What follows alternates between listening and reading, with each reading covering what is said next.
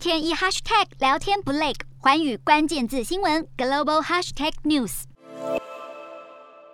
中国上海持续封城，坚持动态清零。二十二号又启动新部署，力拼早日达到社会面清零。不过，当地的民众们已经来到了崩溃的临界点。上海市政府宣布，二十二号起采取新部署，全域静态管理，全员检测筛查，全面流调排查，全民清洁消杀，全程查漏补缺，应检尽检，应隔尽隔，应收尽收，应治尽治，展开社会面清零攻坚九大行动，仍然对清零寄予高度期盼。最新划分的三个区块，封控区民众严格实施足不出户要求，每天需要做一轮的核酸筛查；管控区是人不出社区或是单位，三天一次抗原，两天一次的筛查模式；防范区则是个人做好防护，严禁聚集，四天做一次抗原，一天一次核酸，就是要做到内防扩散，外防输出，进一步加强离户人员管理，尽可能减少疫情外溢的风险。不过，紧邻上海的浙江省二十一号发现一例阳性感染，地点。在有“世界工厂”之称的义乌，